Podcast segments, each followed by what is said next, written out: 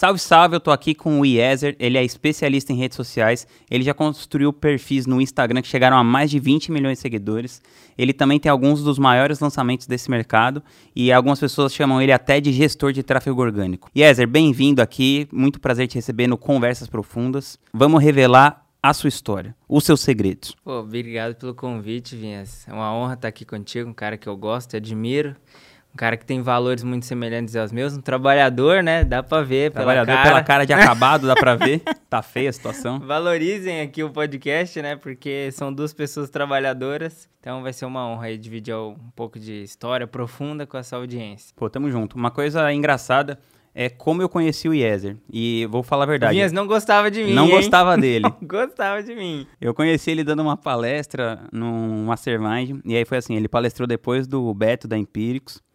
Aí ele chegou lá, tá, não sei o quê. Eu falei, cara, não gostei dele, achei ele mala. Aí eu fiquei sem falar assim com ele um tempo. Tipo assim, não sem falar, porque a gente não era brother, mas tipo assim, não puxava assunto, né? Aí eu encontrei ele de novo, aí ele pareceu uma gente boa. Aí eu falei pra ele, cara, você é gente, você tá gente boa hoje, hein? Aí ele, porque antes eu não era. Aí eu dei um sermãozinho, tipo assim, aqueles irmãos mais velhos, falando assim, cara, ó, veja bem, vai por ali. E aí isso Mas criou essa- uma conexão entre a gente. E essa conversa foi muito positiva. Eu nunca te falei, né? Depois que a gente conversou. Mas foi, foi muito boa pra mim porque eu fui é, olhar pra dentro de mim e, de fato, às vezes a gente deixa de perceber o que, que a gente tá né, comunicando pras pessoas. Porque, putz, era só uma, uma questão de imagem ou do que eu tava falando mesmo. Poderia ser, de certa forma, um pouco arrogante, né? Ou é, me achando, de certa forma. E é um cuidado que, cara, às vezes a gente não tá vendo e aí vem uma pessoa que dá um feedback desse e que foi muito positivo pra mim, que me fez olhar pra dentro e falar, cara, talvez eu, eu tivesse que dar uma arrumadinha aqui, né, mexer nisso. E porque quando você tem um certo sucesso, é difícil, né? A galera só fica dando tapinha nas costas. É verdade. É difícil alguém chegar e falar a verdade pra você, ó, isso aqui não tá legal e tal. Total. E foi por isso que a gente teve esse esse laço de conexão tão profundo, né? Porque, cara, uma pessoa que chega e no contexto das redes sociais, que todo mundo chega e fala, nossa, manda bem e tal, isso aqui e tal, sempre elogiando e querendo falar de número. Aí vem uma pessoa e pega e fala o contrário, tipo, cara, ó, hoje eu tô te conhecendo, você parece uma pessoa legal. Mas na primeira palestra que eu te vi, eu senti isso, isso, isso aqui. Eu acho que isso aqui não dialoga muito com a pessoa que eu tô conhecendo hoje. Aí me deu um estalo. Falei, cara, é verdade. Porque às vezes a gente vai se moldando pelo que a gente vê nas redes sociais e acaba deixando, né, o nosso eu meio que de lado. É uma coisa que foi um detalhe, mas que fez a gente ter uma conexão legal. E, cara, eu acho que, assim, eu meio que critiquei, mas eu falei pra você, cara, se fosse eu na sua idade, acho que eu tava morto, né? Se eu tivesse ganhado o dinheiro que você ganhou, feito as coisas que você fez, eu acho que eu tava, assim, sabe? Não tinha. Porque é muito difícil você, tão novo, ter tanta gente assim, foda, falando, cara, você é foda, você é foda, você é foda. Eu vi o, naquele documentário do fenômeno da La Casa de Papel, um dos atores ele fala isso, ele fala, cara, você sai na rua depois de ter feito esse seriado, aí fica todo mundo, você é foda, você é foda, você é foda, você é foda. Aí se você não fizer um trabalho profundo em você, você chega em casa e fala, caralho, eu sou foda mesmo. É. E aí você vira um puta de um arrombado, assim, né? Se Total. você não cuidar, assim, fazer um trabalho interno potente, assim, sobre você mesmo. Mas, cara, eu queria perguntar pra você, assim, você tem 23 anos, 24. 24, tá no, pô, você tá super no topo aí do, do nosso mercado, uns caras que tá. O que que você acha que, que mudou dessa, nessa transição de você construir audiência de perfis de entretenimento no Instagram? Depois teve aquele caso que você ganhou uma puta grana com o TikTok, Sim. né, produzindo aqueles vídeos e tal, que você pode contar um pouco. Pra esse, papel que você tá hoje de professor, de educador, trabalhando nesse mercado de infoprodutos. Então, vamos lá. É, desde que eu fui para as redes sociais, meu único intuito era ser famoso. Eu acreditava que isso ia me fazer ganhar dinheiro. Só que aí, Vinhas, na verdade eu queria criar uma rede social para ela fazer com que o meu perfil pessoal fosse famoso. Só que essa ideia não deu certo. Só que durante muito tempo, mesmo essa ideia não dando certo, eu fui criando outros perfis e eles foram se exponencializando e tendo muitos seguidores, né? E eu comecei a ganhar uma dinhe um dinheiro relevante com aquilo. E até um certo momento, no ensino fundamental e ensino médio, principalmente no ensino médio, eu já ganhava mais que alguns dos meus professores. E aí, a, a sensação da realidade para mim, ela começou a se deturpar ali. Porque não fazia sentido uma pessoa que estava no ensino médio ganhar mais do que os seus professores, né? E aí o que, que acontece? Eu fui entendendo como que eram as coisas no meio digital. Até que chegou um momento que teve o caso do TikTok, né? Que o TikTok veio para o Brasil e tudo mais. Só que aí eu tive uma reflexão comigo mesmo e foi assim, cara, o meu desejo era me tornar famoso para fazer com que eu ganhasse dinheiro através da minha imagem. E até agora eu deixei isso de lado. Então eu não tô realmente. Eu, eu me senti uma fraude ali comigo mesmo, né? Uhum. E foi o um momento que eu tomei a decisão de agora eu preciso fazer o meu perfil pessoal dar certo. E o que eu preciso fazer? E foi aí que eu fui buscar, né? Eu entendi que alguns lojistas, eles me mandavam mensagens do tipo assim, Ezer, me dá uma ajuda com isso. E eles já tinham deixado de me pagar por publicidades e eles continuavam ali, muitas vezes até pagando, mas não para que eu divulgasse, sim para que eu desse conselhos para eles. Pela estratégia que você sabia criar. Exato, porque outros perfis que faziam divulgações das lojas deles não davam essa estratégia. Eu comecei a reparar que várias pessoas me procuravam para isso.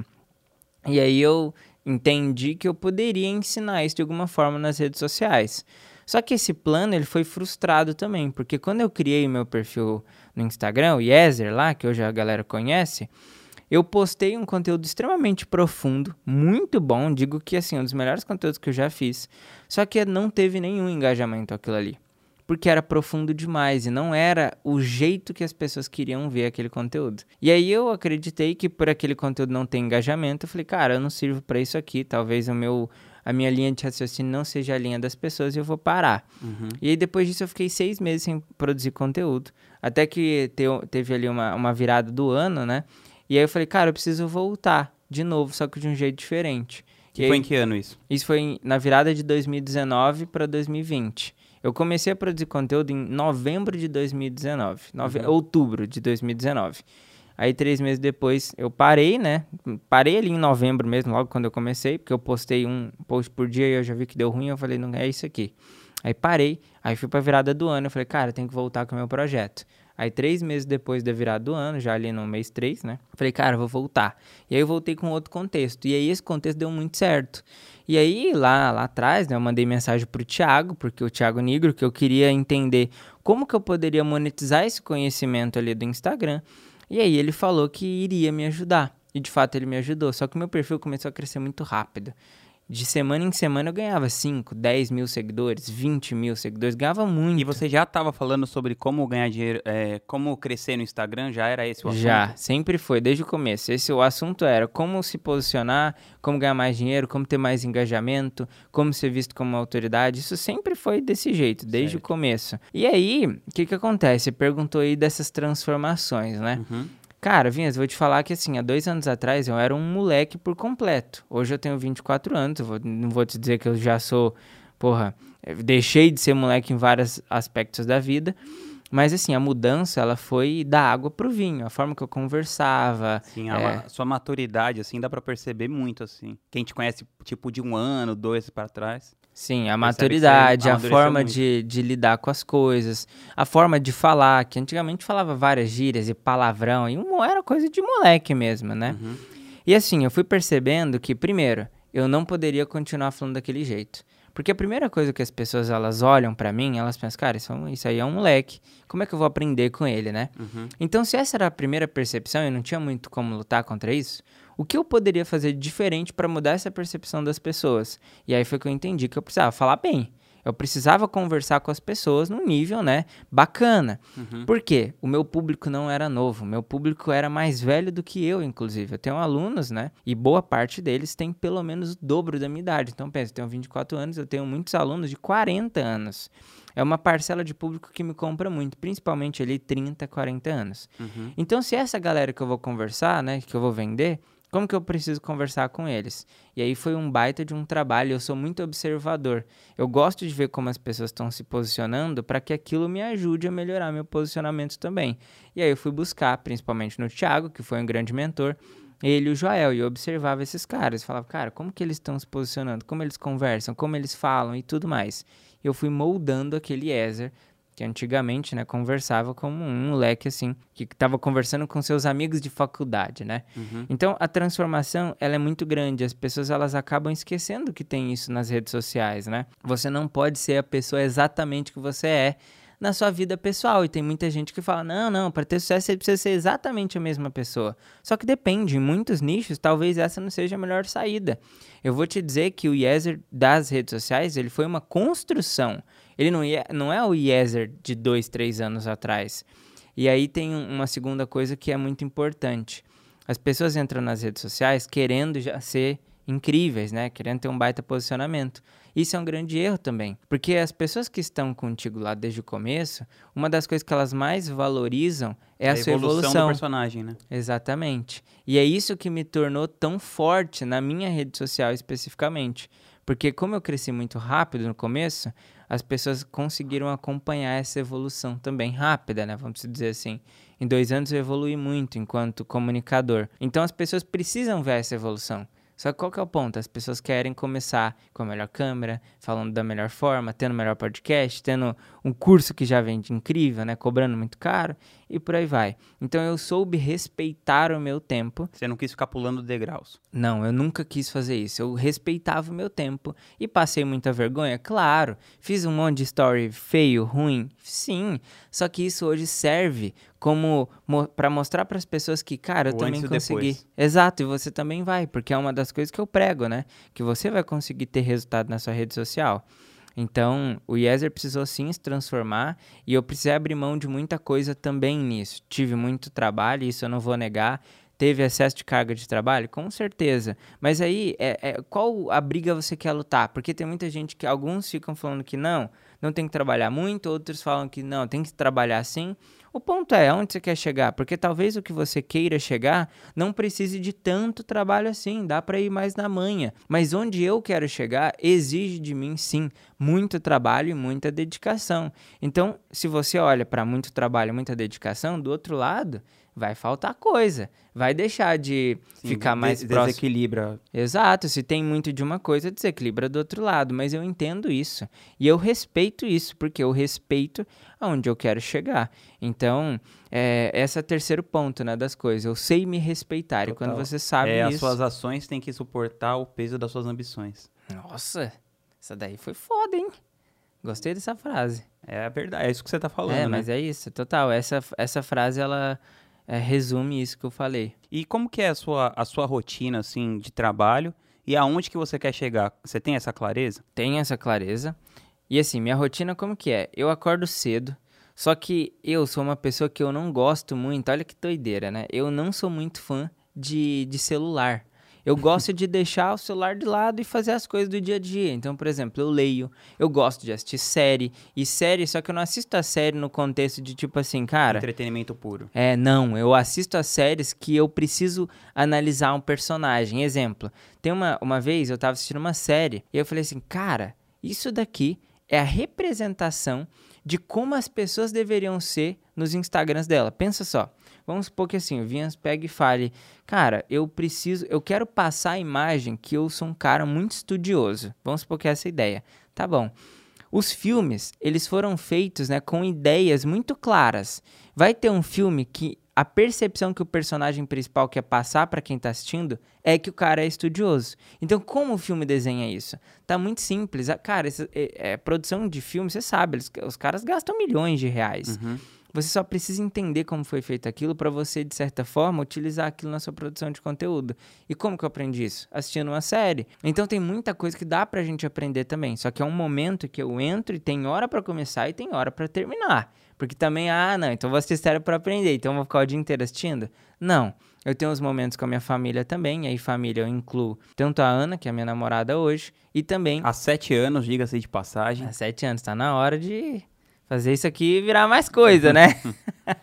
então, tem um momento com ela, tem um momento com a minha família também, os meus parentes, a minha avó, a minha mãe, eu sempre gosto de ligar e conversar com eles e muito estudo também, em dois sentidos. Primeiro, eu sempre estou evoluindo os meus produtos, então eu sempre tenho que pensar, cara, como que eu posso deixar meu produto melhor e fazer com que o meu concorrente sofra mais? De tipo, eu quero fazer com que ele Punindo não... a concorrência. Exatamente. Tem duas formas de punir a concorrência, com conteúdo gratuito e com conteúdo pago. Então eu sempre tenho isso dentro da minha produção diariamente. E aí, óbvio, conversar com o time, né, que é uma coisa que eu também é, presto muita atenção para que eles possam evoluir.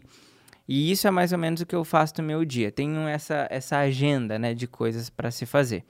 E aí, onde eu quero chegar? Cara, é, é, é, assim, é um pouco simples no, no contexto de pensamento, mas no quesito empresarial ele é mais complexo. Eu vou falar uhum. no lado mais simples. Eu quero fazer com que a minha família, as pessoas que estão envolvidas comigo, elas não precisem mais trabalhar daqui para o final da vida e que a gente possa aproveitar mais o nosso tempo junto. Basicamente é isso. Eu quero fazer com que. E qual que é o número que você precisa chegar para isso? Um bi. Um bi? Um bi é o que eu quero. De patrimônio líquido para você? Sim, com as minhas empresas. Caramba.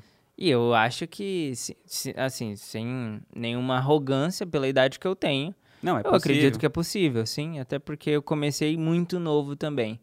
Então, é, eu sei que é um número alto, mas é o que eu sonho de bater de meta. Deixa eu ver, se você tivesse um bilhão de reais, você teria uma receita mais ou menos. Vai, vamos colocar se fosse 1%, 10 milhões de reais por mês. Tava bom já, né? Pô, sua família é grande, cara. Não, pior que não, minha família é pequena. E mais família a gente vai construir, eu e a Ana também, né? Então, Sim. vai ter gente aí pela frente. Eu quero basicamente fazer com que é, as minhas próximas gerações não tenham que passar pelas coisas que a minha geração passou. E aí, ontem eu estava até tendo uma conversa com a Ana em casa, né? É, hoje a gente tem uma responsabilidade muito grande com os jovens de hoje em dia, porque a gente vive uma geração que é uma geração que é totalmente diferente da minha que eu vivi.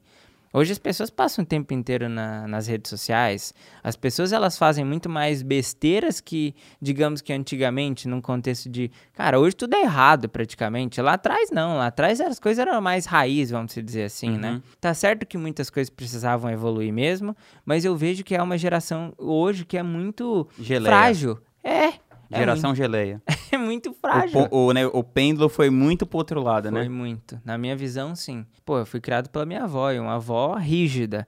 Eu sei o que é ter, tipo, é ter... É como se lá dentro de casa fosse um exército, assim, todo dia, né? Acorda seis horas, vai pra escola, tem que voltar a tal hora, vai comer tudo que tem para comer, depois você vai estudar e amanhã você tem escola de novo. Então, assim, não tinha essa papagaiada que tem hoje, vamos dizer assim, né? Pô, muito massa. E aí depois que você. Bom, você foi. Você chegou até a ser sócio do Thiago, né? No grupo uhum. Primo. E depois você decidiu seguir em carreira solo, né? Criou sua própria empresa. Queria que você contasse um pouco como que foi essa essa diferença de experiência até você chegar hoje, você é sócio da Priscila e do Pedro, né? Sim. Se eu tô correto, e pô, a Priscila e o Pedro são duas das pessoas mais legais do mercado, a Priscila Zilli e o Pedro Sobral. Eles são, putz, além dos, de ser muito legais, eles são muito profissionais, conseguem muito resultado. Generosas também. São pessoas bacanas, assim. Como que você decidiu fazer essa, essa, E como que você compara esses três momentos, né? Primeiro sócio de um negócio gigantesco, depois fazendo tudo sozinho e agora junto com o Pedro e com a Priscila. Bom, pr primeiro preciso explicar o contexto de todas essas coisas, né? O que que acontece? É, depois que eu fui para São Paulo, e eu fui para São Paulo, eu só fui para São Paulo porque eu ia fazer um lançamento com o Thiago. Só que quando eu ia fazer o lançamento, ele falou que eu não estava preparado e eu precisava ir para São Paulo. Só que quando eu cheguei em São Paulo, pensa, quem que era o meu network, né? Que a gente fala muito isso. Minha mãe, meu irmão e meu avô. Esse era meu networking, porque eu não, nunca fui uma pessoa muito é, de pessoas, assim. Eu sempre gostei de ficar quieto na minha, introspectiva, uhum. né? Pra caramba. Então, eu fui para São Paulo e aí eu comecei a ver gente muito rica e pessoas muito bem-sucedidas e pessoas do bem que queriam de fato ajudar. Eu falei, cara, eu não posso mais voltar para Brasília, eu tenho que ficar aqui, porque se eu ficar aqui, imagina o que vai acontecer comigo dois anos depois. Só que eu tinha essa noção de evolução muito contínua, né? Aí o que, que acontece? Começa a ficar lá, começa a dar jeitos de ficar mais e mais tempo. Eu lembro, primeiro você ia ficar três semanas, aí depois teve a quatro. pandemia, você estendeu para quatro. E foi. Aí cinco. Fiquei aí depois lá, você ajudou o Thiago a fazer um lançamento dele, assim, né? A crescer a rede social dele. E foi o pico, assim, né? Em um período de que, do que cresceu e tal. Exato, foi o maior pico que ele teve de crescimento de toda a história do Instagram dele. E aí, por conta disso, ele me chamou para ser sócio. Só que pensa só, cara, as coisas estavam acontecendo muito rápidas na minha vida. Primeiro, eu fiz meu primeiro lançamento, eu fiz um milhão de reais. Então, é literalmente um milhão da noite pro dia. Tá, eu já tava construindo as coisas desde os 13 anos, claro, tudo bem, você plantou e tudo, mas, é, mas é que vem de repente o resultado, né? Não é aquela construção de tipo... Você ganhou vezes... mil reais agora, é... depois dois, depois três. E vai juntando. É tipo, você, você não ganha nada por um tempão e de repente ganha um milhão. Exatamente, porque tem muita gente que quando se pergunta sobre a questão do um milhão, né, fala, ah, se, se, você se surpreendeu quando você teve um milhão de reais de patrimônio acumulado, Aí muitas pessoas falam, não, eu já tava juntando. Só que comigo não foi assim. Comigo, de verdade, foi da noite pro dia. Por quê? E um milhão, assim, não foi de resultado líquido do lançamento, é porque eu já tinha um dinheiro guardado. E com o lançamento, né, que foi um lançamento de mais de um milhão de reais, bateu um milhão na conta. Então, assim, cara, foram muitas coisas para mim muito grandiosas. E depois virar sócio do Thiago e tudo, eu aceitei, só que eu não estava preparado Você ainda. não tinha nem entendido direito o que, que era aquilo. Não. Cara, 1% naquela época, né, era avaliado em 50 milhões de reais. Eu nem sei quanto que tá o valuation daquela empresa hoje em dia, mas entende. Só que eu olhava para aquilo e falava, cara, 1%, mas 1% é tão pouco perto de 100. Mas 1% vale 50 milhões, mas esses 50 milhões parece estar tão distante de mim também. Então, assim, eu não Porque conseguia. o lance é que não era líquido, né? Também. E eu não conseguia entender de uma forma concreta que eu fazia parte daquilo. Então, assim, foi um momento que, cara, o Yezer ainda era um cara de 22 anos, sabe? Era um. Tava acabando de começar nas redes sociais. Eu não entendia esse mundo de múltiplos milhões de reais. De negócios. Não entendia. E aí foi um momento que eu falei assim, cara, eu quero lançar, quero fazer meu próprio, minha própria empresa. Eu quero ter gente comigo, eu quero ter um time, eu quero sentir que isso aqui é meu. E aí foi o momento que eu fui abrir minha própria empresa. E aí, cara, cometi vários erros de amador. Mas foi tranquilo, assim, pra você sair do com o Thiago, né? Foi boa. tranquilo, foi tra... Hoje a gente é amigo, a gente conversa, a gente tá no mesmo mastermind junto ainda do Joel. Então a gente ainda tem muita proximidade. Pô, o Thiago, além de mentor, foi um pai, um irmão, tudo que você pensar, sabe? Ele fez com que o Yezer saísse daquela, daquele moleque pra pessoa que ele é, é hoje praticamente. Foi um Uhum. grande mentor, representa muito na minha vida. Bacana. Então, depois disso, eu fui abrir meu próprio negócio. Só que o que, que eu fiz? Quando eu trabalhei com o Thiago, eu trabalhava na XP. Eu trabalhava para a XP de fato, eu era contratado de lá. Só que a XP é gigantesca, né? Pô, vários funcionários, uma, é, um lugar incrível para se trabalhar. E aí, quando eu fui abrir meu próprio negócio, eu falei, cara, vai precisar ser assim também, porque era a única coisa que eu tinha visto de empresa. Era E sua aí? referência. Era a minha referência. Aí que foi o erro. O erro começou ali. Porque eu falei, não, eu preciso de muitos funcionários. E aí foi 18 funcionários. Uma folha já de mais de 150 mil reais mensais. Fora isso, eu falei assim, cara, o escritório precisa ser incrível. Mais investimento no escritório. Cara, passaram seis meses, eu falei assim, cara, tudo que eu fiz de grana já foi nessa empresa. Eu tô vacilando, porque eu tô querendo fazer uma coisa que eu não tenho caixa pra fazer. Uhum. E aí foi quando eu comecei a amadurecer muito mais. Só que, juntamente com isso, nessa segunda fase, cara, teve muito trabalho, só que um trabalho exaustivo. Porque quando você tá fazendo lançamento, a galera acha que é, cara, vende um infoproduto ali e é isso. E tem muita coisa envolvida. Não, é muito trabalho. Tem gente que compra o curso, tem o curso que você precisa arrumar, tem a- a- é, as respostas das pessoas, o suporte, aí o time interno que tem um monte de dor de cabeça, tem que treinar a gente. Quando você tá fazendo um lançamento, e aí eu tive outro erro, que eu contratei só gente júnior. Então começava a fazer meu lançamento, o que, que tinha que fazer? Eu tinha que ir no processo. Eu tinha que tomar conta de tudo, porque meu time, que era júnior, não conseguia suprir as minhas expectativas. Então aí eu tive que trabalhar pelo Yezer e mais todas aquelas pessoas que estavam ali e pagando. E aí foram erros, né, duros de aprender. E aí, como eu tava na XP também, né, lá todo mundo era CLT. E eu falei, não, então aqui todo mundo vai ser CLT também. Então pensa a bucha que eu tinha para pagar mensalmente, né? E aí eu comecei a cair na real sobre empreendedorismo e era um buraco mais embaixo. E aí eu sempre tive bons resultados com os meus lançamentos, só que eu tava vendo que, cara, eu tava trabalhando para pagar a minha empresa. E aí foi o momento que eu falei assim, cara, primeiro, vou enxugar as pessoas aqui. Só que como eu ainda tava num, num processo de evolução, e aí eu, cara, sou muito honesto com isso, porque isso aqui muda a vida de muitas pessoas. Eu não fui um bom líder pro meu time também. Eu não dava o exemplo e eu não, não sacava muito isso. Por que, que eu Você tenho que chegava lá, ficava jogando videogame. Faz- fiz várias vezes isso e zoneava a galera, conversava com a galera, fazia a galera se dispersar também. Então, boa parte do erro do meu time vem de mim. E aí eu cheguei para uma pessoa e falei assim, cara, como que eu faço para reconstruir minha autoridade perante o meu time? E foi para uma pessoa que eu admirava muito. E a resposta dessa pessoa foi, cara, não tem como. Você não vai conseguir trabalhar isso aí de novo. E aí eu tive que demitir todas as 18 pessoas que trabalhavam comigo. E foi uma coisa complicada, né? Porque os escritórios querem Alphaville, umas pessoas foram morar lá por causa disso. Muita Deve gente ter foi morar. duro, assim, né? Foi difícil pra mim, muito duro, porque demitir pessoas não é uma coisa fácil, Nossa. principalmente quando você cria um vínculo com a De pessoa. jeito nenhum. É E eu tinha virado, tinha virado amigo de alguns deles, né? Só que eu precisei fazer isso porque eu já não tinha autoridade dentro do meu próprio negócio. Demiti todos, Ficou uma pessoa para dizer que eu não demiti todos.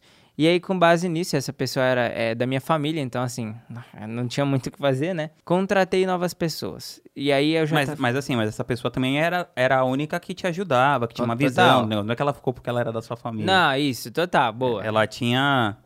Ela tinha uma visão do que você estava fazendo errado e, tava, e ela tava te dando uns toques, né? Você tá fazendo isso errado, fazendo isso errado. Aí Ela te ajudou a reconstruir a empresa de novo. Exatamente. Só que aí a gente já tava com outra ideia, né? Como Falou- que é o nome dela, sua tia? Maruza, é. Maruzi. Ela que me ajudou nisso. E aí, o que, que, que aconteceu? A gente tava com uma ideia, a gente tinha acabado de fazer um lançamento de um milhão e meio, tinha dado um baita caixa pra empresa, só que a gente decidiu, cara, vamos fazer as coisas certas dessa vez. Fomos contratando com base na necessidade e tudo PJ, né? Pessoas que trabalhavam já nas suas casas, nem iam pro escritório, já não tinha mais gente física lá. E aí, tudo, cara, reduzimos muito o nosso gasto, aumentamos nosso faturamento também, porque aí a gente já decidiu trabalhar com gente mais capacitada também e menos pessoas no time. Ficamos com um time ali, hoje a gente tá com 12 pessoas, né? Mais ou menos no time que trabalha com a gente, porque muito do time que trabalhava lá ainda continua trabalhando hoje. Só que aí teve um momento, Vinhas, que eu falei assim, cara, isso aqui ainda é muito desgastante perto do que a gente pode construir. E eu tava levando minha empresa como um modelo de negócio lançamento. E isso aqui não é um modelo de negócio. Eu É precisava. um modelo de vendas, não um modelo Exato. de negócio. Eu tava, eu tava usando aquilo como modelo de negócio. Mas assim, pô, tem um ano e meio que eu faço lançamentos, então eu, eu sou, eu, eu me entendo, né? Eu não sou, não quero passar o carro na frente dos bois, como dizia meu avô. Então, sempre foi um passo de cada vez. Aí foi o momento que eu decidi, e na verdade já queria lançar com a Pri com o Pedro há muito tempo, porque eles se tornavam, se tornaram amigos pessoais meus, só que eles não podiam por uma questão de Agenda não dele. competição e também por ter agenda lotada, né? Então, beleza, não tinham como. E aí, um tempão depois, conversando com o Pedro, tava realmente jogando um, um jogo com o Pedro. E eu peguei e falei assim, cara, velho, pô, nunca fiz um lançamento com lead tão caro, tô pagando seis reais no lead, pô, já tô em uma fortuna de gasto com isso. Aí ele pegou e falou assim, deixa eu olhar é, pro seu investimento. Aí ele olhou e falou assim, cara, tá tudo errado isso daqui, a gente precisa resolver isso. E além disso, aí ele pegou e falou, cara, não sei por que você não lança com a Pri, velho, tipo... E eu falei, cara, eu já quis lançar com ela várias vezes, você sabe disso. Aí na hora a gente começou a conversar e, pô, deu tudo certo. E hoje a Isso gente foi tá com- quando? Isso tem, sei lá, uns três meses. Recente. É, bem recente. A gente fez um lançamento junto, foi o maior lançamento que eu já fiz na minha vida. É, e aí E agora. investindo menos. Investindo menos. Foi o menor lançamento e o maior. Foi o menor investimento e o maior faturamento. Exatamente, de todos. Só não menor do que o primeiro lançamento, Ah, sim, porque sim. ali a gente investiu pouco por causa da demanda reprimida, né? Mas de todos o restante foi o menor. E aí agora a gente tá na terceira fase, né? Que é uma fase que o lançamento já não é mais modelo do meu negócio, é uma parte de faturamento, é um modelo de vendas, né? E agora, com esse tempo, né? E com esse sócio, a gente consegue fazer outras coisas acontecerem, mentorias e outras coisas também que tem a ver com outras empresas, porque eu também tenho outros negócios, eu tava vendo que esses negócios eles estavam ficando, né, à mercê e perdendo Conta um pouco faturamento. mais, quais são os seus outros negócios? Eu tenho outros dois negócios. Um negócio é das páginas que eu ainda tenho. Eu utilizo ela para várias coisas, tá? Uma dessas coisas é para fazer crescimento dos perfis aos quais eu sou sócio.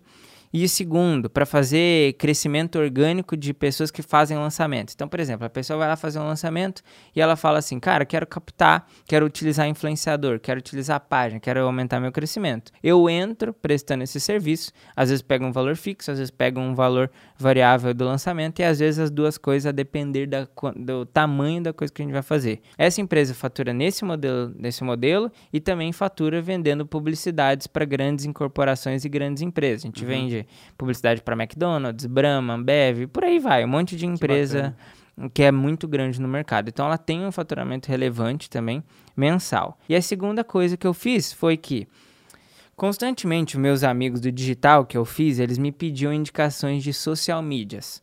Só que eu nunca queria indicar, porque, cara, é- existe uma grande responsabilidade quando você faz uma indicação de uma Claro. pessoa que vai tão à frente do negócio assim. Afinal de contas, se você pega hoje sua rede social e tem lá uma cagada, um conteúdo ruim, cara, as pessoas não querem saber quem postou, não. É, atrapalha Muito- seu negócio. Atrapalha, e se você falar que foi outra pessoa, ainda vão te Pior chamar de ainda. responsável. Exato. Como é que você deixa outra pessoa postar? Ou, ah, então não é você? Então eu vou deixar de, de ver porque não é você mesmo. Então, te- é assim, é uma parte que é muito frágil. E eu não queria mais ficar indicando. E eu abri um negócio disso. Peguei meus melhores alunos e eu. E a gente faz a produção de conteúdo de forma estratégica para essas pessoas, né? Grandes players do mercado. Então a gente está aqui agora no momento de escalar esse negócio, colocar mais pessoas para dentro, né? E continuar colocando alunos ali. Só que ainda, como é um negócio que é muito frágil, a escala dele não pode ser rápida, tem que ser uma escala devagar, uhum. porque senão você ainda vai deixar. Para manter a qualidade. Exato, porque pensa, cara, é, são pessoas muito grandes. Eu não posso citar o nome delas, mas são pessoas com 5 milhões, 4 uhum. milhões de seguidores que são muito conhecidas no mercado. Uma pessoa dessa, Vinhas, que entra num negócio desse e aí depois não tem um bom resultado e sai num grupo de mastermind ou com pessoas que conhecem e fala mal, cara, acabou o negócio. É, tudo na sua vida é reputação. Tem até um, um livro que chama 48 Leis do Poder e ele fala nesse livro, cara, defende a sua reputação com a sua própria vida, porque é tudo que você tem. Exato, e eu acredito muito nisso. Então, por conta disso, eu ainda quero que esse negócio vá né, aos poucos para não correr o risco de uma coisa dessa acontecer, né? Sim. Eu já vi que você deu consultorias para vários grandes players também no mercado. Sim. Tipo, sobre como crescer organicamente. E eu queria te perguntar isso, cara, porque, por exemplo, quando eu vou mentorar uma pessoa, eu mentoro as pessoas sobre negócio. Então eu falo pra pessoa, putz, contrata uma pessoa assim, procura o perfil comportamental. Eu acho que é muito replicável o que eu tô fazendo no meu negócio para uma outra pessoa que simplesmente tem uma capacidade cognitiva ali consiga executar. Não que seja fácil, mas eu acho que é mais replicável. Agora, você acha que quando você vai ensinar a pessoa a crescer organicamente, também tem essa parte replicável? Porque eu vejo um cara, por exemplo, que nem o Pedro Sobral. Pô, o cara é um puta de um comunicador, ele fala bem pra caramba e tal. Então, pô, você orienta ele, mas ele tem um material ali para ser trabalhado. Você acha que isso é, é possível de replicar mesmo se a pessoa não tiver essa capacidade de comunicação? Você está perguntando se o que eu vou ensinar para o Pedro, por exemplo, isso, você, se isso. fizesse a mesma coisa, teria o mesmo resultado. Isso. Não, não exatamente, não o mesmo resultado que ele, mas que alavancaria proporcionalmente a minha capacidade. E o que, que você avalia para saber se, se o cara vai chegar lá a um milhão de seguidores e tal? Cara, a resposta é não. Não é replicável porque, primeiro, você precisa realmente entender qual o ponto forte da pessoa. O Pedro, por exemplo, ele tem alguns pontos fortes, não só um. Ele é um cara que tem uma comunidade muito grande que ele foi capaz de criar e ele é um cara, um, um ótimo líder dessa galera. Terceira coisa, ele é extremamente constante. Ele faz o que tem que ser feito e ele não, de, não abre mão. Só que a gente tem três coisas que se você olhar que quase pra... ninguém tem. Exatamente. E aí, só que eu tenho que, eu tenho que ser capaz de olhar para o Vinhas e falar assim, Vinhas, tá bom, eu preciso te entender. O que, que você gosta dentro das suas redes sociais? O que, que você seria capaz, por exemplo, de fazer daqui para um ano? Exemplo, eu não sou o melhor cara para fazer stories, talvez você também não seja, mas eu sou um Deu ótimo... perceber aqui, né, no começo. mas eu sou um ótimo cara para fazer conteúdo de feed. Eu sou um ótimo cara para pensar em crescimento. Eu sou um ótimo cara para pensar em como fazer essa galera virar comprador. Então, essas são outras boas habilidades. Agora, tem gente que quer realmente ir lá e pegar o que uma pessoa fez e replicar e não vai ter resultado. Até porque tem um outro fator que a gente não colocou na ponta do lápis, que é o público. Hoje, quando eu tava vindo para cá, eu fiquei refletindo sobre o Pedro. E aí eu falei, cara, por que, que o Pedro tem um bom engajamento? Por que, que é tão alto? E eu, eu tenho essas manias, né, de de vez em quando ficar refletindo sobre as coisas, e eu parei e pensei, cara, um motivo é o público masculino. E aí, assim, a gente fica pensando, mas por que público é. masculino? É. Só que olha só que louco. Se eu te perguntar quantos stories você assistiu hoje, eu te garanto que não passou de 10 ou 20. Não vai passar. Uhum. A gente é extremamente seletivo nas coisas que a gente assiste. A mulher tem um hábito de consumo totalmente diferente. Óbvio que vão ter mulheres que são mais assistem pouco, mas a grande maioria assiste mais. Gosta de assistir, por exemplo, aquela quantidade enorme de stories e para ela ela curte fazer aquilo. Só que o, o público do Pedro é, na sua grande maioria, masculino, então é um público muito mais seletivo e vou dizer outra palavra, muito mais fiel, no sentido da rede social. É um cara que ele eu uso esse termo para minha audiência, para meus alunos, é que eu falo. O seu seguidor tem um prazo de validade. E o prazo de validade do homem, ele é maior do que o da mulher no contexto rede social. Porque a mulher passa mais tempo no Reels, por exemplo, e que é uma plataforma que é sugestiva de você seguir um monte de contas no mesmo dia. O homem já não passa tanto tempo assim ali é menos do que, né? Se você for ver o comportamento né, das pesquisas, vai mostrar que eles assistem menos Reels do que proporcionalmente as mulheres no mesmo período. Então, esse é um ponto. Só que por que, que ele tem tanto engajamento também fora isso? Ele tem mais de 30 mil alunos. Só de ter 30 mil alunos, pensa, é uma baita de, uma, de um pé de saída incrível para o algoritmo. Uhum. Porque um cara que te compra, e se seu produto for bom, porque o produto precisa ser bom, um cara que te compra, ele te dá duas vezes mais engajamento do que um cara que não dá. Por quê? Dinheiro é um, um balizador de comprometimento, né? Então, quando o cara Como te diz compra... o Caio Carneiro, elogio de adulto é com a carteira. Boa essa daí. Então, o cara, quando te compra, ele ainda começa a ter mais resultados com o seu conteúdo gratuito, inclusive. Porque ele aplica mais. Exato, porque agora ele está muito mais disposto a fazer as coisas acontecerem. Então, seu, o seu conteúdo precisa ser bom, o produto também. Mas olha só, aqui a gente já tem dois parâmetros que você não vê na grande maioria das pessoas. Uma comunidade tão grande de alunos com um produto bom. E a segunda coisa, uma quantidade de público masculino muito grande.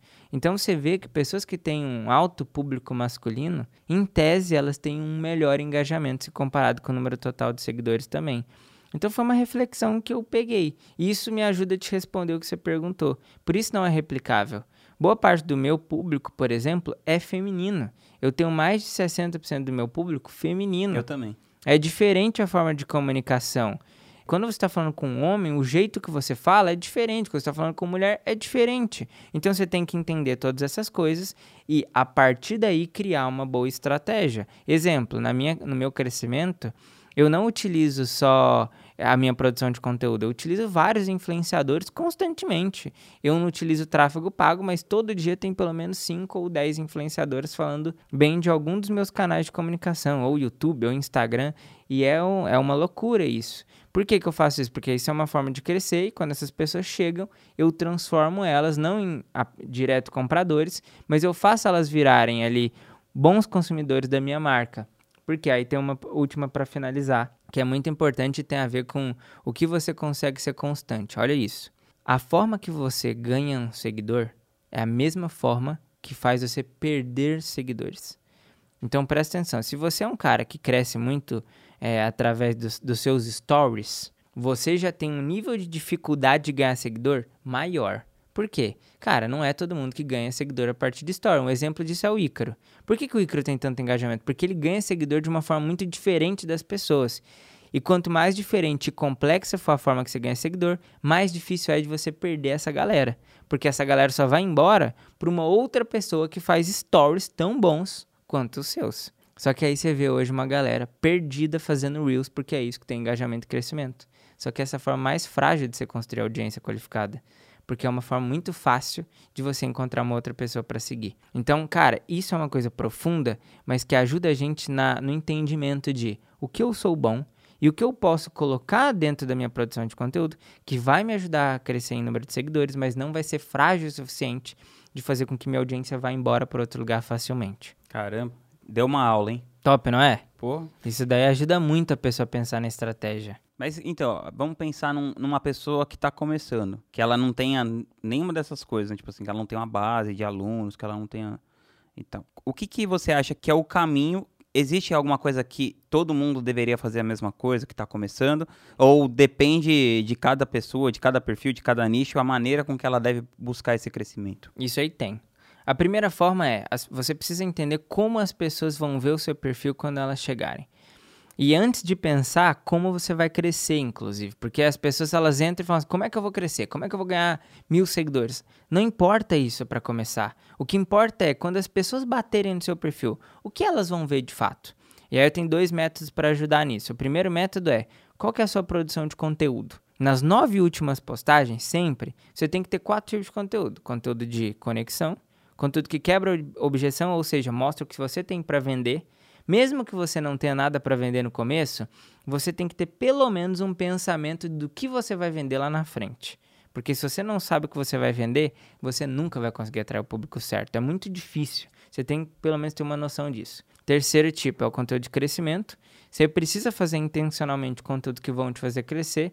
Esses geralmente são conteúdos técnicos, onde você ensina passo a passo ou como fazer tal coisas, dicas e por aí vai.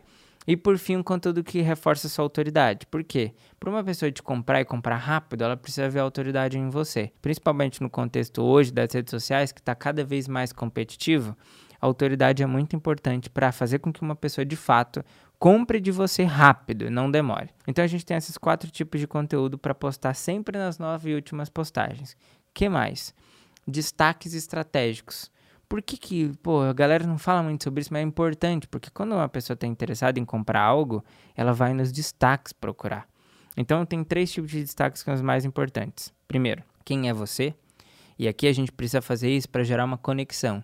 Conta uma, conta uma parte da sua história, conta por que, que você chegou até aqui, como que foi essa jornada. Não precisa contar a história inteira, é um prisma só. Porque você vai ter que contar essa história outras vezes em outros momentos e não pode ficar enjoativo, tá? Segundo, depoimentos. Quem você já ajudou, quais clientes você já atendeu e quais foram os depoimentos dele. Peça ativamente depoimentos dos seus clientes. Porque antes de querer vender algo para alguém, você tem que mostrar que você tem algo bom para vender. Então não é tipo chegar numa loja e a pessoa falar assim: "Ó, oh, tem esse produto aqui, tem esse aqui". Não, não. Primeiro deixa eu te mostrar os depoimentos dos meus clientes. Não tô querendo te vender nada, mas olha o que a galera tá falando. E aqui tem três tipos de depoimentos que são matadores. Primeiro, é o financeiro, esse é o que mais vende no contexto de rede social. Segundo, é emocional, que é quando a pessoa cura uma dor emocional através de algo que você vendeu para ela. E o terceiro é o encantamento. O encantamento é quando você promete algo e você entrega mais do que aquele algo. Então, por isso, prometa menos do que você vai entregar sempre, porque tem muita gente que quer prometer demais. E é pior. E aí frustra. Exato. Então é melhor promete menos, vende menos, mas quando você promete menos e entrega mais, eu te garanto que você vai vender mais lá na frente, porque seus clientes trazem novos clientes. Quando você promete muito e não entrega aquilo ou não consegue entregar mais porque você já prometeu tudo, você não encanta. E aí o encantamento é quando a pessoa pega e manda assim, pô, Vinhas, pensei que seu produto ia me ajudar com isso e com isso, com isso, e você entregou isso aqui a mais, trouxe esses convidados, fez isso. Cara, pô, é sensacional.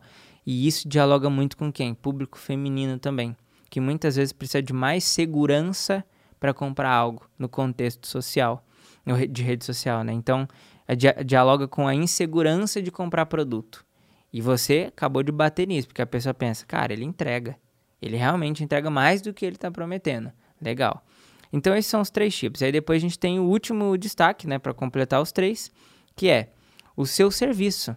Agora que você já mostrou os depoimentos, agora sim você vai explicar o que, que você tem para vender. E aí tem um monte de gente que tem um monte de produto, quer explicar tudo. Não precisa explicar tudo. Você não vai explicar o produto mais barato e nem o mais caro. Você vai explicar o do meio, que mais gera conversão e escala para você. Por que, que, o mais barato não? Porque é muito fácil gerar vendas nele. Você usa Store para vender um produto tipo, por exemplo, 100 reais. Agora, por que, que você não vai colocar um produto muito caro também? Porque esse produto ele tem um nível de profundidade, de conexão e autoridade maior que são necessários para gerar a venda disso. Um produto de 20k não é uma galera que acabou de chegar no seu Instagram que vai te comprar. Uhum. Exige aí um tempo, né, de absorção de tudo. Então você tem que ter um produto do meio ali, que é um produto que tem muita escala, mas também não é um, um valor baixo.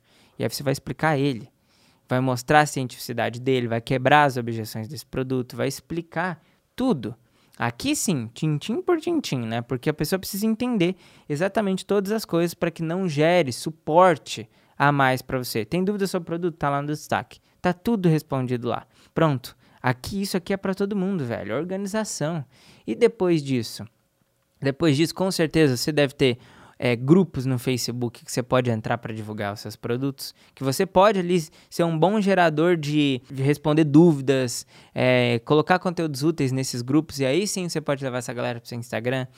Ou você, por exemplo, pode ter ali no seu prédio mesmo pessoas que estão que precisam do seu serviço, ou amigos que a gente, cara, a gente conhece muitas pessoas ao longo da nossa vida, né? Uhum. Que será que alguém que você já conheceu não tem interesse ou que pode ali começar ou pode indicar para alguém, eventualmente? Exato. Quando você começa essa empresa, quais são as primeiras pessoas que a gente lembra para começar junto com a gente? As pessoas que estudaram com a gente. Não é muito difícil destacar na faculdade, porque a gente tem lá um monte de gente que não quer nada com nada. Uhum. Eu, por exemplo, quando comecei minha empresa, eu lembrei de dois amigos meus os dois amigos que mais se dedicaram dentro da turma. Então, assim, olha que legal, né? Tipo, a gente vai lembrar dessas pessoas no futuro. Então, não é muito difícil você ser lembrado pelas pessoas. Aí, óbvio. Agora pode usar Reels? Agora pode. Por quê? Você não pode atrair as pessoas pelo motivo errado. E aí você não vai ficar fazendo aqueles reels dançando, aquelas coisas. A não sei que seu nicho seja dança, mas uhum. na grande maioria das vezes você não pode, né, se deixar levar pelo número. Porque a pessoa, ela se deixa levar porque acha que o Reels ali é o mais fácil. O único número que me deixa levar é o extrato bancário. esse é o melhor número mesmo, é por esse que tem que ir. Só que hoje, Vinhas, olha que doida, né? As pessoas dão mais valor a número de seguidores e engajamento do que dinheiro na mesma proporção. Se você perguntar para as pessoas, elas vão falar dinheiro, mas no fundo, no fundo mesmo, a ciência mostra que a pessoa valoriza mais engajamento e número de seguidor do que número de dinheiro. Então, as pessoas estão mais preocupadas com esse contexto da rede social. E aí é o que eu digo, né? Porque isso mexe muito com a vaidade e tudo, né? Igual você falou no começo, você queria ser famoso e tudo mais. Exato. Né? Quanto mais frágil a nossa psique, mais a gente foca nisso. Exatamente. E aí você tem, é o que eu falo para as pessoas, né? Não se deixe levar pelo caminho mais fácil. Porque geralmente o caminho mais fácil, ele vai gerar um caminho mais árduo no longo prazo. Então prefira ir pelo caminho correto, não o caminho mais difícil, o caminho correto, que tem que ser seguido. Então, quais são as pessoas que você precisa se relacionar? Quando eu pensei lá atrás em ser uma pessoa, pô, grande dentro do contexto de Instagram, quem eu fui atrás? O Thiago Negro. Era o caminho mais fácil? Com certeza não era.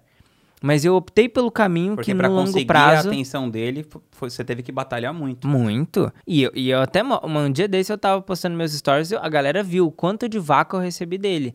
E aí foi, depois eu até gerei aquilo de conclusão, né? Quantos vácuos você está disposto a receber para chegar no resultado que você quer? Porque a galera tem muita vaidade. Cara, tira isso. Você precisa de resultado. Você precisa colocar dinheiro no seu bolso. Vaidade não vai te ajudar a chegar. É, é oposto. Vaidade e dinheiro estão indo por caminhos diferentes. As pessoas precisam entender isso. Eu tomei vários vácuos dele. E mesmo assim eu continuava mandando Continua mensagem. Existindo. Eu também penso isso. Às vezes, até pessoas que são meio próximas, tipo o Ícaro de Carvalho. Cara, eu, eu, imagino assim, ele deve receber muita, muita mensagem. E a gente, pô, até tem uma certa amizade. Mas várias vezes eu escrevo para ele, meu, ele me deixa no vácuo. Aí eu vou lá escrevo de novo, e aí? Aí eu vou lá, passa duas semanas eu escrevo de novo.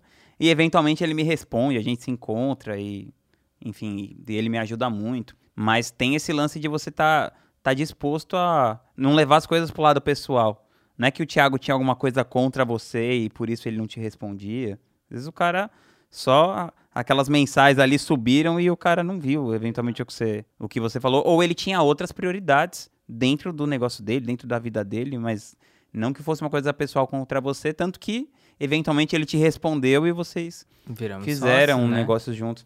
Tem muito essa coisa de que o empreendedor tem que se comportar como o vendedor. O vendedor, qual que é a vida do vendedor? Ele toma vários nãos para eventualmente receber alguns sims, poucos que vão mudar a agulha do, né, a velocidade do ponteiro do negócio que ele está fazendo. É, por que, que a gente esquece isso no, no digital, né, cara? Uma coisa que a gente já ouviu falar várias vezes.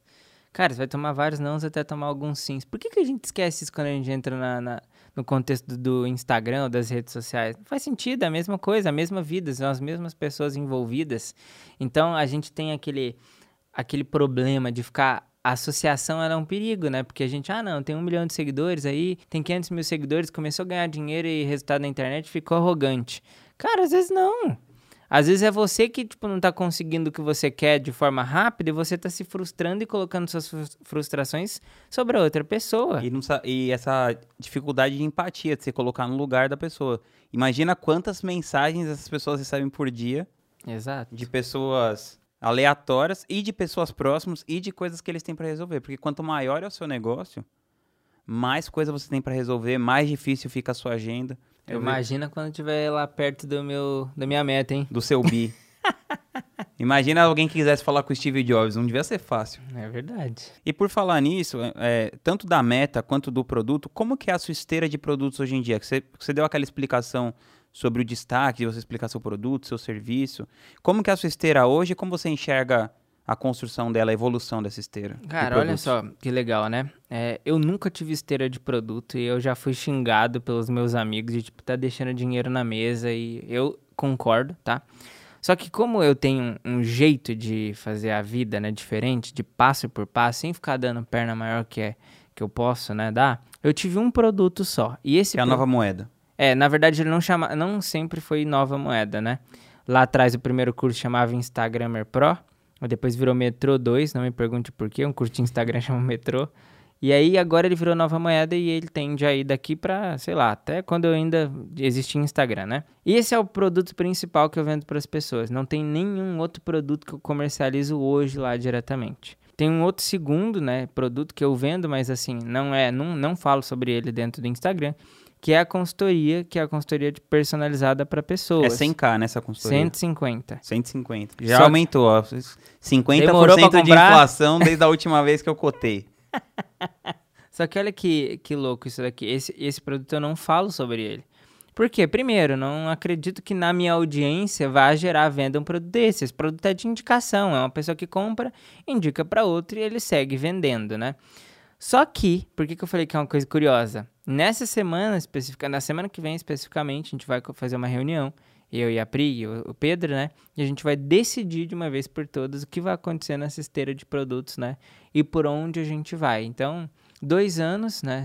Um ano e meio se passou de venda de produto. E só agora eu fui me preocupar com uma esteira.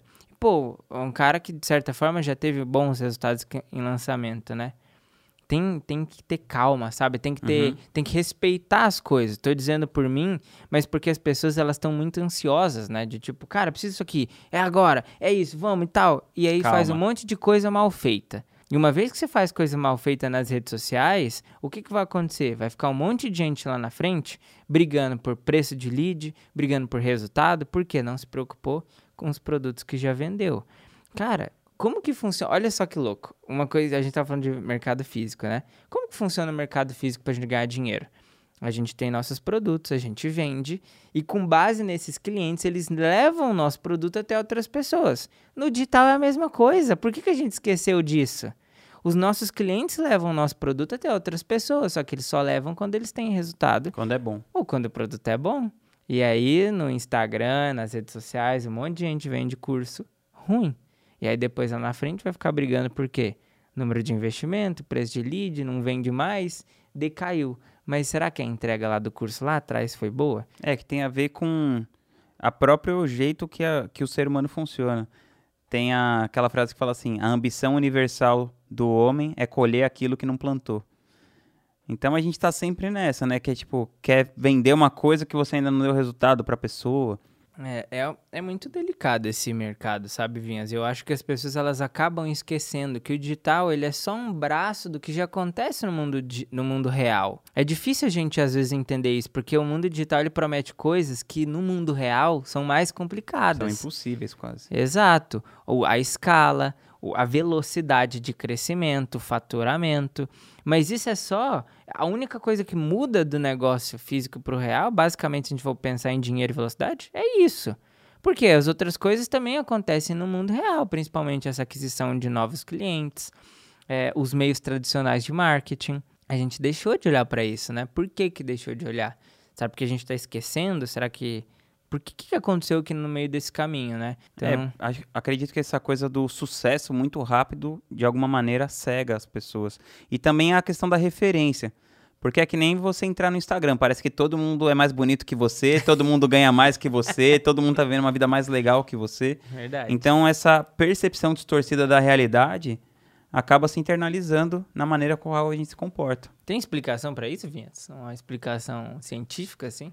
Não que eu, não que eu saiba, mas o que eu, acre- o que eu já vi aquele documentário, O Dilema das Redes. Ah, esse aí é bom. da Netflix, que fala um pouco disso, que, que como você tem uma percepção de que aquilo é o desejado, que aquilo é o que vai fazer você ter um senso de pertencimento, acredito que isso sim, o ser humano sempre quis ter o senso de pertencimento, porque se você pertence a uma tribo, você tem mais chance de sobreviver. Sim. Então, a, a nossa percepção de pertencimento está muito ligada nas redes sociais hoje em dia. Então, tem até nos Estados Unidos aquele lance que adolescentes vão buscar para fazer operação para ficar mais parecido com os filtros do Snapchat, Nossa, isso é muito doideira. que é uma parada bizarra. Mas Meu por que, que, a- que o adolescente faz isso? Porque ele tem essa vontade de querer pertencer. Então acontece que se você olha no Instagram e todo mundo é mais bonito que. Parece que todo mundo é mais bonito que você, mas não é. Parece que todo mundo é mais rico que você, mas não é. E parece que a vida de todo mundo é mais legal que a sua, mas não é. Eu acredito que isso cria um desejo de você pular aquelas etapas para você chegar nessa vida que as pessoas estão mostrando nesses pequenos recortes de highlight durante o dia que você acaba interpretando Concordo. que a você. vida é aquele recorte do Instagram. O Ryan Holiday ele fala o seguinte: ele fala, você tem que jogar o jogo, mas sem acreditar no jogo. Você tem que saber que a sua vida não é aquele recorte que você coloca no Instagram ou, ou em qualquer outra rede social. Isso daí é tão verdade que, olha só, às vezes a gente. Quando, pessoas que são péssimas para produzir stories, né? Eu sou um exemplo. Às vezes a gente olha pro. Quando a gente faz lá, sei lá, 10 stories. gente, Caraca, hoje eu fiz um monte, hoje eu tô incrível, né? Arrepiei. É, só que daí você para e pensa, cara, 10 stories, se a gente for colocar ali 15 segundos, a gente tem mais ou menos 150 segundos, né? 2 minutos praticamente. Cara, o que, que são 2 minutos de 24 horas? Não é nada. Como é que você acha que você mostrou muito da sua vida em 2 minutos de 24 horas? Sabe? A gente perde um pouco a noção do tempo, das coisas, de tudo. Não tem como você mostrar muito da sua vida em dois minutos ou ali numa sequência de stories, né? Então é muito sobre o que a gente também. A gente tá. A gente vê, né? Os aplicativos mesmo. Cada vez mais as coisas ficam mais rápidas. Cara, eu peço um. Ouvir áudio no WhatsApp 2x. Eu peço um iFood, velho, lá em casa. Demora 10, 15, 20 minutos quando é muito. Eu pedi uma. Esses dias, é, Amazon, foi Mercado Livre, alguma coisa assim. Eu pedi pela manhã, o negócio chegou no mesmo dia. Cara, eu falei, cara, o que, que é isso? Antigamente demorava uma semana, duas, às vezes um mês pra chegar uma coisa. As coisas estão muito rápidas pra acontecer. Eu pedi um negócio da China, da China, que é lá do outro lado. Cara, chegou em três semanas. Isso é muito rápido.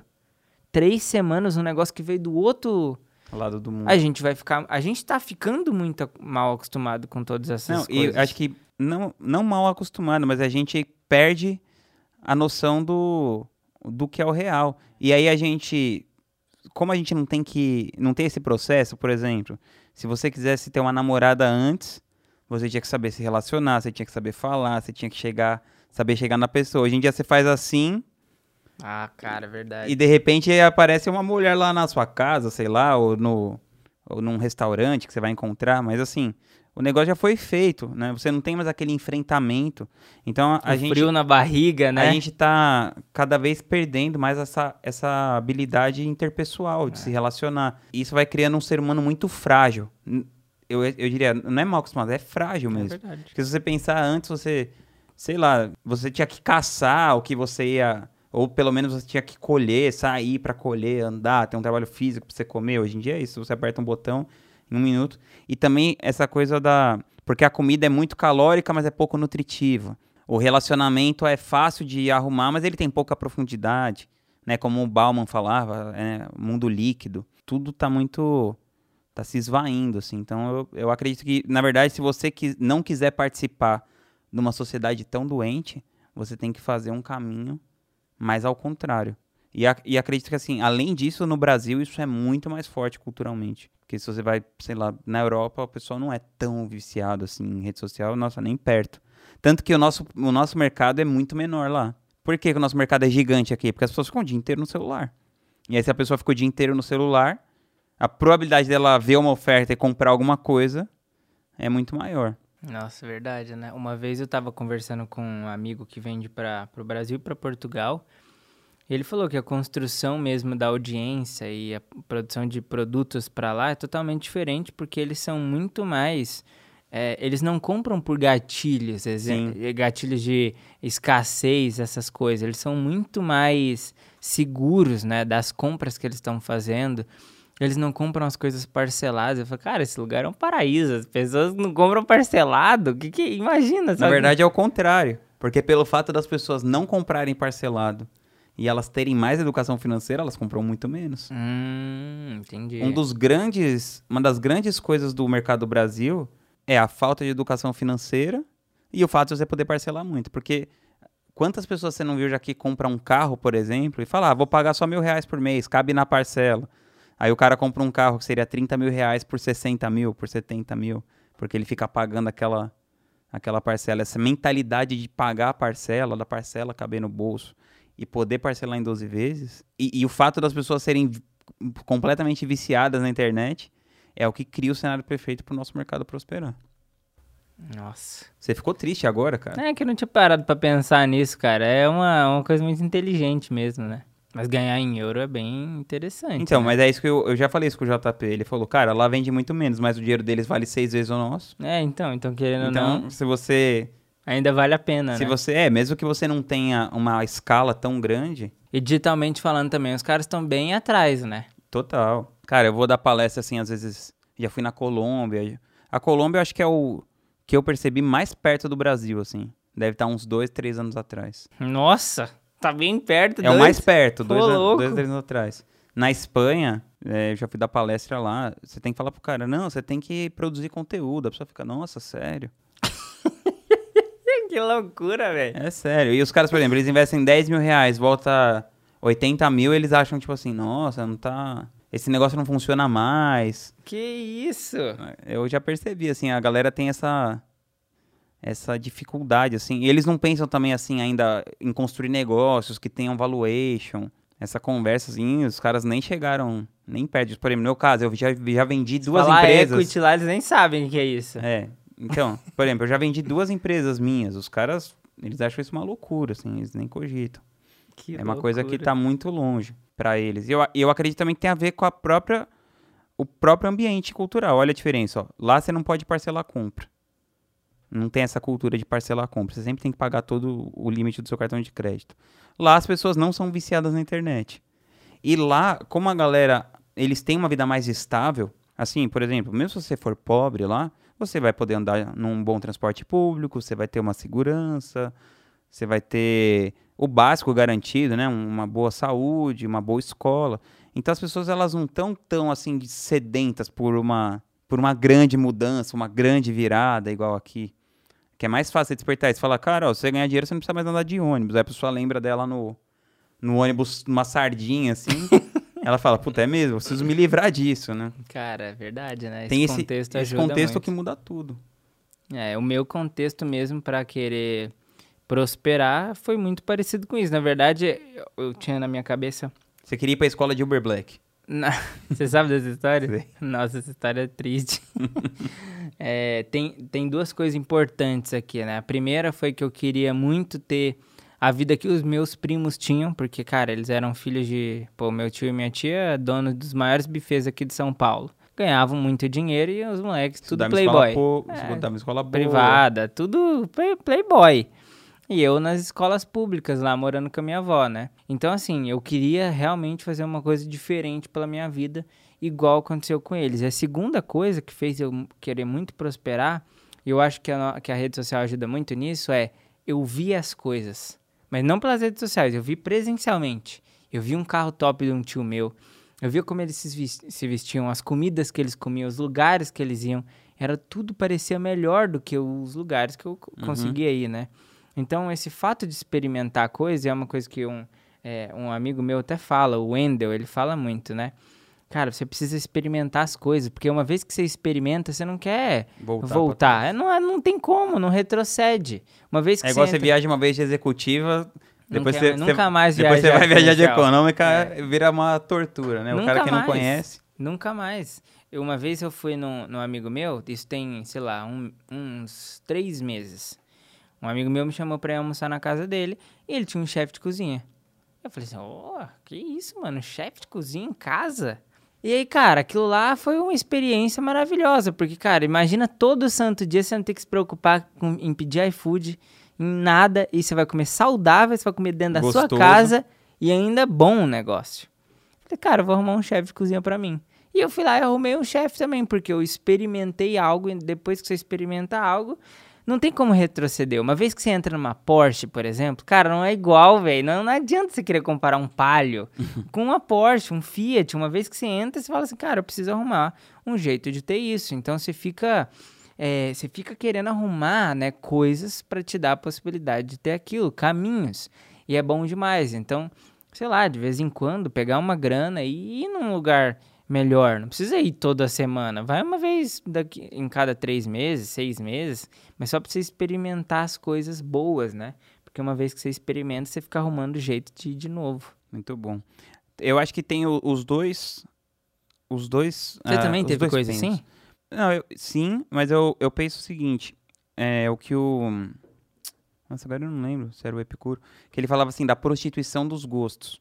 Porque vamos supor, você tá legal ali, você come um pão com azeite. E toma uma água, por exemplo. Aquilo te alimenta, você fica bem e tal. Aí depois você fala, não, eu quero um molho com azeite, tempero da Índia e tomate, não sei o quê. Aí daqui a pouco você tá assim, não, eu só tomo vinho da safra de 64, da França, não sei das quantas. Então você acaba, às vezes, trocando muito tempo da sua vida pelo fato de você prostituir o seu gosto. Isso acaba, acho que às vezes tendo um lado negativo. Por exemplo, esse lance que você falou da Porsche. Tipo, pô, é legal andar de Porsche, não sei o quê. Mas será que você que vale a pena você trocar tanta vida, tanto trabalho, tanta fazer tanta coisa que você não quer para andar de Porsche, se eventualmente é, esse é um negócio, qual que é a finalidade? É te transportar? Beleza, fala assim, ah, mas um palio é muito tosco, não sei, talvez tenha um meio termo. Eu, eu tomo um, eu Você não anda de palha não, né, ô Vinhas? Não, mas eu, eu ando com um carro que eu já vi o Ícaro falar. Isso virou carro de pobre no nosso meio. Eu falei, esse é meu carro. acho que era um... O Ícaro tava, ele tava comentando isso, tipo assim, ele tava falando, cara, olha que loucura. É, acho que é Compass, Jeep Compass. Ah, é o meu carro também. Então, aí ele falou, ele falou, cara, olha que loucura, a Jeep Compass agora é carro de pobre aqui nesse meio, né, nesse mercado. Eu falei, pô, mas é o meu, então tô pobre nesse meio. É, Mas tá assim, cara, o que, que eu penso em relação a essas coisas? Por exemplo, um carro. Um dia eu tava falando com um mentorado meu, ele falou, cara, tô querendo comprar um carro tal. Era um carro de luxo, assim. E eu falei, cara, você pode passar esse, esse, esse carro no seu cartão de débito ou de crédito? Ele falou, não, vou parcelar, não sei o quê. Eu falei, cara, então você não devia comprar esse carro. Porque assim, meu carro não é um carro de luxo, tá? Mas eu fui lá e passei no cartão de crédito. Exatamente. Entendeu? Então, não dou, não, não mexeu, no, assim, muito no meu patrimônio. Não, aquele carro não virou um, um pesadelo para mim, ou, ou, sei lá, não um pesadelo, mas não virou uma, uma coisa pesada ali, né, do ter Sim. que trabalhar para aquilo. Eu gosto, é, eu gosto daquela de pensar assim, pô, eu prefiro ter um, um carro de 100 mil e um milhão no banco do que ter um carro de um milhão e 100 mil no banco. Total. Muita gente faz isso. É, não, o meu pensamento com relação a é, bens materiais é muito parecido com isso que você está falando, de tipo, exemplo, eu quero muito ter uma Porsche, e isso é um desejo mesmo, mas eu só vou comprar ela quando representar 10% de tudo que eu já exato. tenho guardado. Então aí não tem problema, aí aqui claro, já não é uma alucinação, porque isso. as pessoas também veem como alucinação, né? E assim, cara, eu já andei nos diversos carros que você pode imaginar, já andei de palio mesmo durante muito tempo, minha mãe me levava para a escola com ele assim, amava o carro, tipo, quando tava lá. Você né? fazia cumprir a sua função. É, exato, esse é o grande ponto, né? Agora, é, a pessoa, quando ela experimenta algo, cara, pode, ser, pode não ser uma Porsche para a grande maioria, mas pode ser um carro que, sei lá, seja de 70 mil, uhum. melhor já que o que a pessoa tem. É bom a gente poder experimentar isso, não para que isso vire uma coisa tipo assim, ah, se eu não tiver isso aqui. Exato, é, é isso que eu faço um esforço para tomar. Cuidado, é. assim, pra... porque assim, é fácil a gente cair nisso. É, hoje eu moro num apartamento, por exemplo. Cara, eu não vejo sentido nenhum. Nem, eu moro num apartamento alugado. Eu não vejo sentido nenhum eu comprar uma Porsche se eu moro num apartamento alugado, entendeu? Eu uhum. não vejo sentido nisso. Para mim, isso aqui é uma quebra muito, muito doida. Inclusive, lá no, lá no prédio que eu, que eu morava antigamente, era um prédio que tinha 40, met 40 alguma coisa metros quadrados, 50, se não me engano, para arredondar assim. Tinha um cara que morava lá que tinha uma Porsche. E, tipo assim, eu não entendo. O apartamento não era dele, era alugado, que eu conhecia a pessoa. Eu falei, cara, qual o sentido disso? Você tem uma Porsche na garagem? Eu pensava, né? Não vou conversar isso com o cara, mas. Sabe, entende? As pessoas realmente elas estão perdendo um pouco a noção. A noção, porque elas estão vivendo mais para os outros do que para elas porque mesmas. é mais importante mostrar do que ser tem o, o Marco Aurélio fala isso, ele fala que ele não, ele fala assim, não canso de me impressionar o quanto as pessoas dizem que elas amam elas mesmas mais do que os outros e o quanto elas se importam mais com a opinião dos outros sobre elas mesmas do que a própria opinião delas em relação a elas mesmas. Ou oh, essa frase eu jamais teria decorado, de tão grande que ela era. Ou você sabe muita frase, você lê muito, velho. Ah, eu gosto de ler. Caraca, tu tem uma memória muito boa, Vinhas. Não conseguiria gravar. É, é isso que você falou, né? O lance da constância. É, isso ser. é a coisa que eu faço constantemente. Eu leio muito. É, então acaba que você tem um pouquinho mais de repertório. Sim. Mas eu penso muito nisso, cara. Tipo, o jeito de você levar a vida, assim, a galera. Eu acho que tá. Essa coisa do próprio Instagram, assim, que fica essa, essa necessidade de ostentar e tal, para você se sentir pertencente. Porque se você não, não consegue se sentir pertencendo, né, a uma, a uma, a uma tribo, a uma galera, E aí cria esses desejos nas pessoas, assim. Mas legal que você pensa desse jeito. É que você vê hoje pessoas. E assim, eu vejo muitas, né, no meu. Não no convívio, mas assim, por perto. Pessoas vazias por dentro, muito vazias, mas que querem porque querem fazer muito dinheiro, muito dinheiro, muito dinheiro, para suprir um vazio que tem lá dentro. E o, que, o meu grande medo é, cara, essa pessoa pode ter um, um problema, depressão fácil. Porque dentro dela, você não tem dinheiro, ela é vazia, não tem nada, não tem uma, uma religião, não tem uma família por perto, só tem carro, é dinheiro, é mulher, é bebida, é farra, é viagem de luxo, de não sei o quê, e aí você vê no fundo, no fundo, no fundo, a pessoa não tem nada dentro É, dela. Tem também aquele lance que você nunca vai resolver uma questão interna com uma realização externa. Vê, por exemplo, a vida do Tiger Woods. né? imagina, o cara foi o maior esportista de todos os tempos, ganhou tudo. Pô, ele tinha uma resiliência mental foda, uma resiliência física foda. E é o que o cara fez na vida pessoal dele, né? Acabou com o casamento, puta, ficava bêbado, sei lá. Fez um monte de merda na vida dele, assim, e que, pô, será que valeu a pena? Será que o cara teve um. Sabe, não é. Acho que pensar nesse, nessa coisa, e principalmente é mais difícil você pensar isso quando você tá tendo sucesso, entre aspas, porque o mundo te, te trata como se tudo que você fizesse fosse certo e tal, né? Basta ter um pouquinho de dinheiro que a coisa perde o controle. É, total, concordo 100% com isso também. Cara, todo empreendedor tem uma, um quê assim de ousadia, porque você tem que imaginar coisas muito grandes para você realmente criar um negócio e tudo mais. Você falou que você tem a sua meta financeira, lá o seu número. O, o meu é tipo 1% disso, mas eu admirei aqui a visão do rapaz. E eu queria saber, cara, você tem ideia de como você vai chegar lá? Ou você planeja meio que assim, o próximo passo? Ah, primeiro, sei lá, 10 milhões, depois 50. E qual que é o caminho que você acredita que você vai chegar nesse número tão grande? Tá. Eu ainda, pra ser 100% honesto, eu ainda não tenho um caminho que é que eu sei, cara, é isso. Uhum. Eu planejo realmente o próximo passo, os próximos milhões de faturamento. E pra mim é um bom começo, mas eu tenho a visão que não vai ser com o lançamento. Tá bem longe disso e assim, não tem nada a ver com isso. Isso vai ser com certeza apenas um, um pontapé de algo Inicial. maior.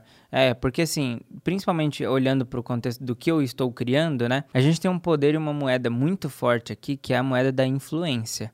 E essa moeda, sim, ela pode ser responsável por outros milhares de faturamento, né? Outros milhões de faturamento, mas que não tem nada a ver com o modelo de lançamento. Não, nada a ver. Isso daí, pra mim, Como, por exemplo, a Nativosa vendeu a marca dela por uma puta grana e tal. algo, algo mais pra essa, essa linha, sabe? De entrar no. Inclusive, quando eu falo lá da consultoria que eu tenho, e não só a consultoria, mas também aquela empresa que presta o serviço de produção de conteúdo, Como é o nome da sua empresa que presta serviço de produção de conteúdo? Organic. Organic. E Como que acha essa empresa?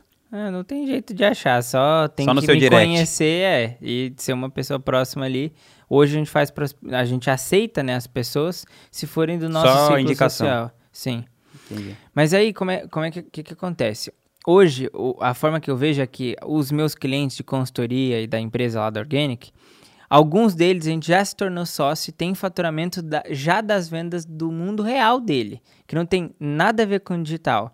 E aqui você começa a ver uma fonte de faturamento que ela é completamente independente da minha linha de negócios hoje. Então, eu vejo que num futuro próximo existe uma grande chance da gente já ter mais faturamento com as empresas que a gente é sócio do que mesmo o nosso faturamento de lançamento. E aqui a brincadeira começa a tornar um corpo melhor. Incrível. Por quê? Eu ainda estou aprendendo muito. E assim, eu sou, pô, tô livre a aprender todos os dias. E o que que acontece? Muitas vezes, Vinhas, a gente não tem real noção, você é diferente que você vem de um outro mercado, mas eu não tinha noção do que era dinheiro de verdade. A gente acha que a gente ganha muito dinheiro fazendo lançamento e, cara, de verdade aqui não tem nada de grana. Esse mercado ele praticamente nem existe ainda. E aí esses dias eu peguei uma consultoria de um de um cliente, né, que é de Cuiabá, Mato Grosso. E ele foi me mostrar todo o networking dele, as pessoas que ele prestava serviço, né? E ali sim eu vi o que era dinheiro de verdade. Pessoas que faturam com economia real, com matéria-prima, com commodity. Aqui sim tem dinheiro de verdade, exportação para múltiplos países, né? Então a gente começa aí tendo noção do que de fato, né, tem dinheiro e as oportunidades que tem. E uma coisa que eu vi é que, cara, todas essas pessoas que ganham muito dinheiro né, no mundo real são pessoas que não faturam único centavo com rede social e nem se preocupam com isso. Então existe ali né, uma possibilidade de faturamento e eu quero ser a ponte dessas pessoas de algum jeito, me tornar sócio delas, de pessoas que já têm muito faturamento, né, muito mesmo, mas que ainda desconhecem o mundo digital. digital. É, Pô, muito então, legal essa ideia. Tem essa vertente ali de faturamento também. Mas se me perguntarem, cara, o que eu vou fazer para atingir o que eu quero, eu ainda sou honesto em falar que eu ainda não sei. Ainda se estão desenhando né, caminhos e oportunidades para mim. Pô, mas eu acho que esse, esse caminho é bem possível. É, de caminho de, de dinheiro é, real. É, porque você pega e... Porque, de alguma maneira, essas pessoas elas vão ter que começar a participar no digital, porque os negócios tendem a começar cada vez mais a ser feitos através de plataformas Exato. digitais. Mesmo o cara que, que vende, sei lá, estoque de qualquer coisa, ele vai precisar ter um posicionamento no digital em algum momento. Exato. Um dos meus clientes, né, é que eu não, não posso falar o nome, mas qual que é a, a grande, grande que dele, por que, que ele veio atrás de mim? Ele é uma pessoa de um, de um mercado que vende né, produtos que vão, por exemplo, o que, que ele vende? Ele vende cortina, ele vende tapete uhum. e tudo mais. Qual que é o grande desejo né, para ele? Fazer com que ele venda uma é, é uma ideia, a ideia dele é vestir as casas. Exemplo, a gente se veste de Gucci, Louis Vuitton e por aí vai, e a gente está acostumado a vestir nosso corpo, né? Só que ele vem com a ideia de vestir a sua casa de forma luxuosa. Ele quer vender isso para o mundo inteiro, né? Principalmente começar aqui pelo Brasil.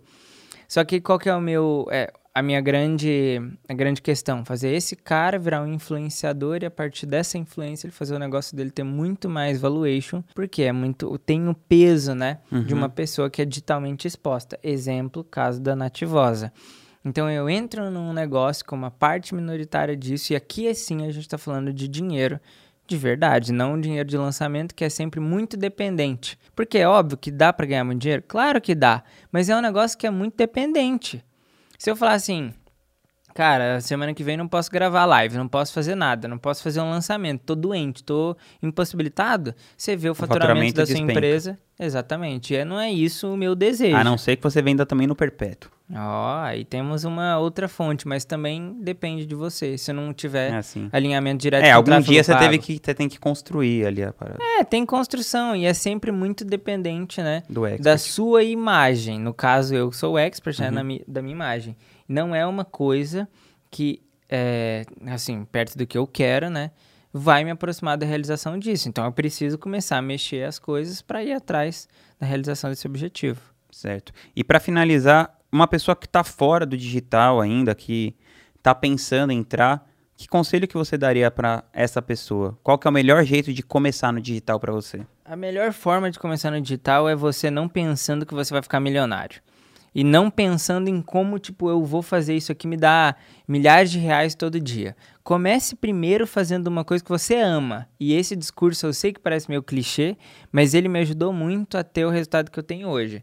Eu comecei a fazer uma coisa, eu comecei a gostar daquilo e fazer aquilo por amor mesmo. E quando você faz uma coisa por amor, você consegue fazer ela com muita consistência e com muito longo prazo. É óbvio que você tem que pelo menos entender que isso vai te dar dinheiro, mas não é o foco. O foco é fazer algo que você gosta. Porque quando você faz algo que você gosta e você é bom naquilo, você ganha dinheiro. E a segunda coisa, você tem que ser muito bom em uma única coisa. As pessoas hoje elas perdem muito tempo querendo ser boas em várias coisas.